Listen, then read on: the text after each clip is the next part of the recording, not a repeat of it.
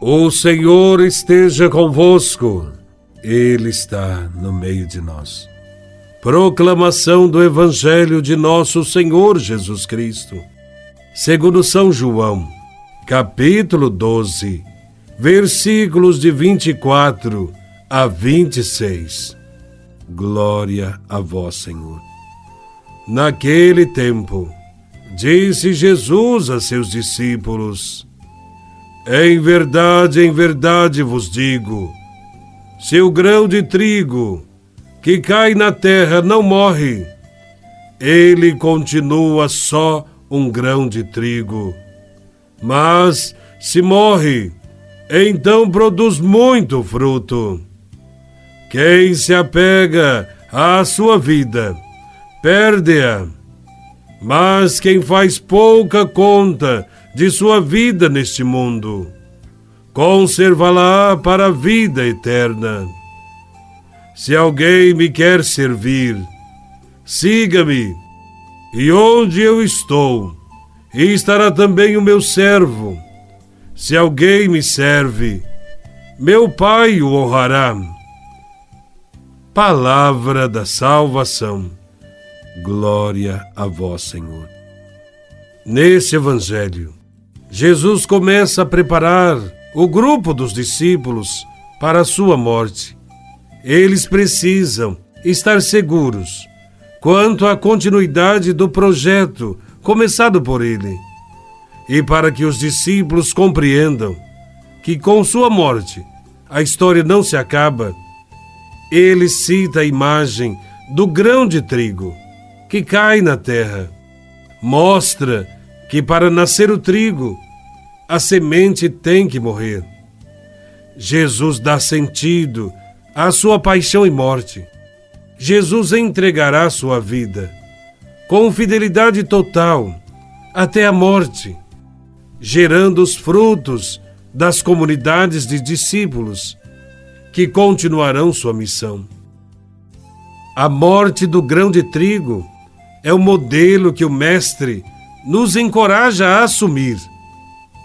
Viver a vida em plenitude, com leveza, sem medos, confiantes no amor do Pai e com a certeza de que a morte, quando chegar, não será o fim, mas a porta para a vida nova.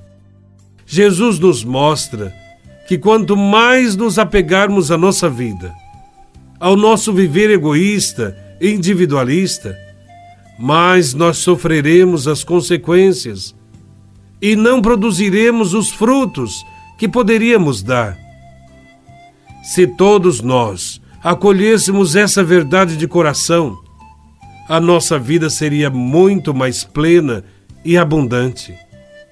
Perdemos tempo quando nos consumimos em coisas que não dão em nada. Perdemos tempo quando vivemos em função de nos curtir a nós mesmos.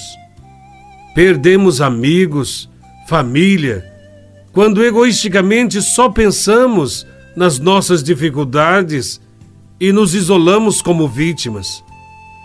Todo aquele que se fecha em si mesmo perde o gosto pela vida.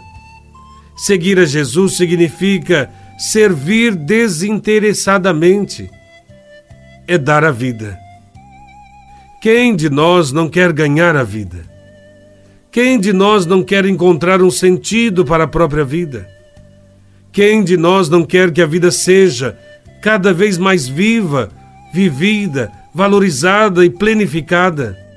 Jesus nos ensina a não nos apegarmos demasiadamente à vida, mas a doar a vida a carregar com ele a cruz da doação, da partilha, do amor misericordioso, do perdão. É preciso morrer para viver, morrer para gerar novas vidas. Entretanto, há tantos industriais que se matam para ganhar dinheiro e fazer fortuna. Há tantos políticos que sacrificam o povo e se sacrificam para construir seus impérios de poder. Há tantos artistas que atravessa o mundo para ganhar fama e aplausos de um público que o idolatra. Dinheiro, poder, glória humana parecem dar razão a grandes esforços que as pessoas fazem para se tornarem heróis com sucesso. Mas o tempo passa de forma implacável. A traça rói os tesouros acumulados, os impérios caem por terra e novos ídolos destronam os ídolos antigos.